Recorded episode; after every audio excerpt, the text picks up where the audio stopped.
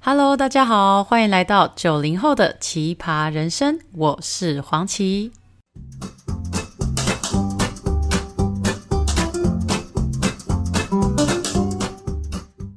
哇，时间过得很快，我们又来到了黄琦说故事的时间了。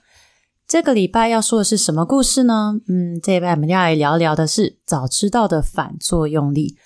不知道大家有没有做过什么让自己曾经很后悔的事情，甚至到今时今日都没有办法原谅自己的事情？例如说，分手的时候说了什么话太狠了，然后让现在自己彼此心里面都有疙瘩。又或者是离职的时间点错了，导致现在自己在职场上一直卡关，不上也不下的，还是没有及时去出国旅游，看看不同的风俗民情，然后导致现在因为疫情的关系，想要去也去不了了。我们常常用早知道去做开头，好像借此可以忏悔曾经做过的一个决定，但其实最后我们只陷入更大的后悔的情绪的这种泥淖里面。那我这一集就想跟大家聊聊早知道的反作用力。当我们走不出后悔的情绪的时候，我们该怎么办呢？这一集我想用自己初恋的故事来和大家谈谈。在我二十岁的时候呢，我谈了人生的第一场恋爱，在那个情窦初开、最美好的大学时光里，我遇见了我人生第一个，也是当时我觉得最后一个，我想一辈子这样跟他手牵手走下去的男生。那这个男生呢，他有着一双非常迷人的蓝眼睛，他的头发是金色的，而且 QQ 的。他说发文的嘴唇非常的性感，一百八十九公分的身高，在人群中非常的醒目。阳光洒在他身上的时候，你会觉得他就像欧洲的王子一样优雅，而且非常耀眼。甚至我送他出海关的时候，连海关都跟他说：“Wow, you are very handsome。”那我们一起熬过了好几段的远距离的时光，一起走过世界的很多国家。我在法国留学的时候呢，他人在台湾。情人节的时候，他会从台湾打电话到法国的花店，请他们送花到我房间门口，然后卡片上面写着“祝我的爱人情人节快乐”。我的二十一岁生日礼物呢，是一张从巴黎飞往威尼斯的机票。我也为他写了好几次的文章，反正就是很浪漫的那一种。可是这份爱情呢，它并没有持续到我以为的天长地久，它反而在我大学要毕业前的几个星期，就是画下了休止线。那我还记得我当时是怎么样在大学宿舍里面大哭大闹，我觉得全世界都抛弃了我，那我也觉得很不甘心，觉得说那这样子的话，我以后一个人我该怎么办？面对大学即将要毕业，也就是失业的开始，然后要面对未来出社会的彷徨，这时候又失去爱人的痛苦，反正各种揪心的情绪呢，就在喝完几杯黄汤之后呢，一举就爆发开来，甚至我哭到让社监阿姨都上楼来关切。那那是我永远不会忘的二十二岁生日，反正那就是一个在泪水跟鼻涕中度过的二十二岁。那接下来的两年呢，我自己都没有办法走出这一个失恋的情绪，因为我很清楚这份感情要结束的尾声，算是我自己当时意气用事吧。我说了许多的话，我做了很多的事情，把可能还有转圜余地的感情变成他最后辞职，然后买机票回法国，然后我一个人留在台湾的。最后有这样感情的收尾，然后在接下来的两年时光里呢，我用大量的工作去麻痹自己感情空窗的这一块，也不太与人交际，然后就算要跟朋友出去玩，也都只是会去像是夜店那样的场所，就是靠着酒精啊，然后大跳啊，让自己忘记说自己很难过分手这件事情，就是我两年都走不出来。在网络上面或者身边的朋友看到异国恋的，我还会变得很愤世嫉俗，抱持着一种。我看你们可以走多远，就是这样的非常负面的心态，然后去面对任何的感情，甚至他人的感情，我都看不顺眼。那后来在一次的聚会当中，我就跟朋友聊，就是闲聊啊，就聊到这件事情，我就自嘲的说：“啊，不就我还年轻，不然如果是二十九岁、三十岁再遇到这种事情，我应该真的会一蹶不振吧？我应该会很想死。”我当时就说了这句话，而且是用那种你一听就知道我可能正在故作坚强，可是其实我还没有真的走出来的那种语气。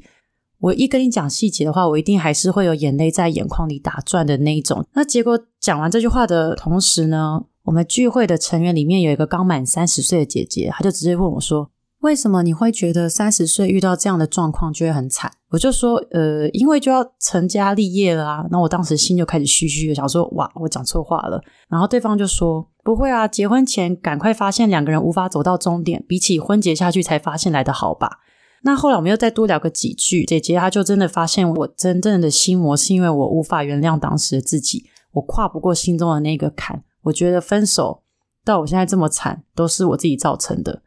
那后来那个姐姐呢，她感受到我的情绪之后，她非常坚定的看着我，然后真的是手抓着我的手，然后很坚定的跟我说：“七，你要体谅二十二岁的你，当时你已经做了最好的决定跟判断了，你已经尽力了。”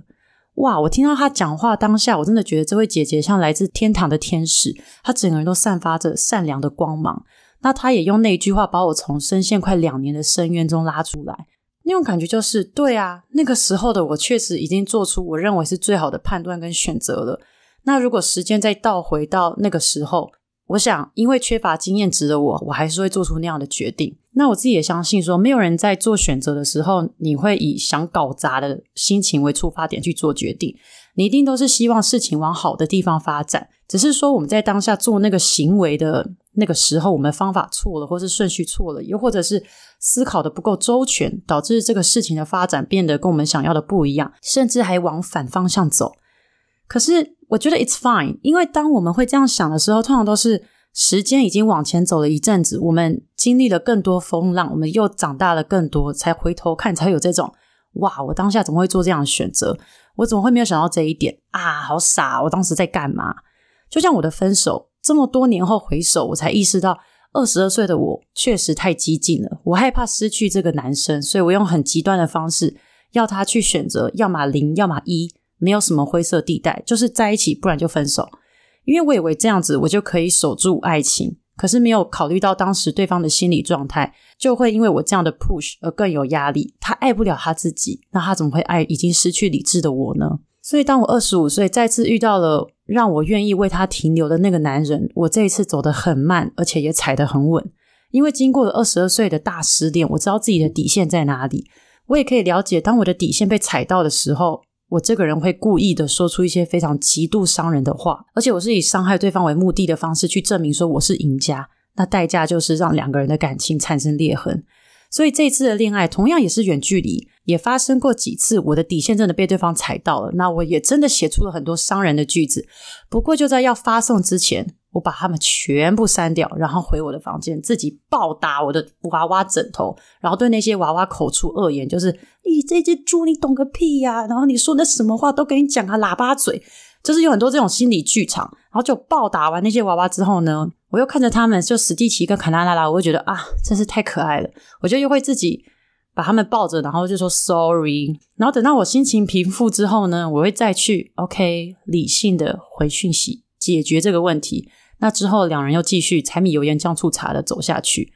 我今天就想用这个故事来分享给同样现在又陷入早知道这个漩涡里的朋友。我想告诉大家，当下的你已经做了你最好的决定跟判断了，不要拿现在的你去指责过去的你，因为当时的你已经尽力了。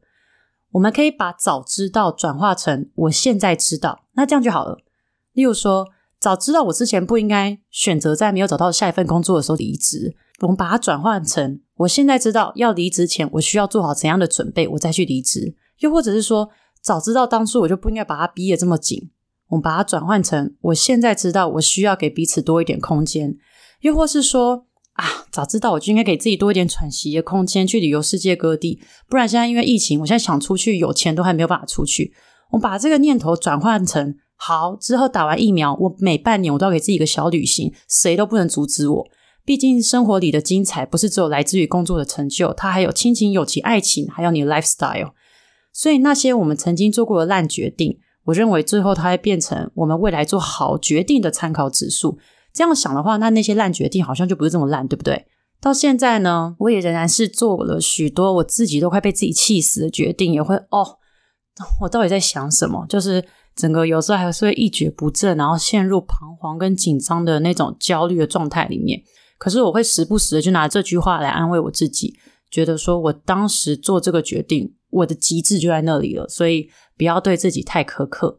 那我今天呢，也希望透过这个小故事，透过我的声音，可以将当时那位像天使姐姐给我的力量一样，传递给现在正在收听的所有听众朋友。如果今天真的因为听了这个 podcast，然后勾起你心中一些你不愿意去面对的往事，或者是还没有放下的往事，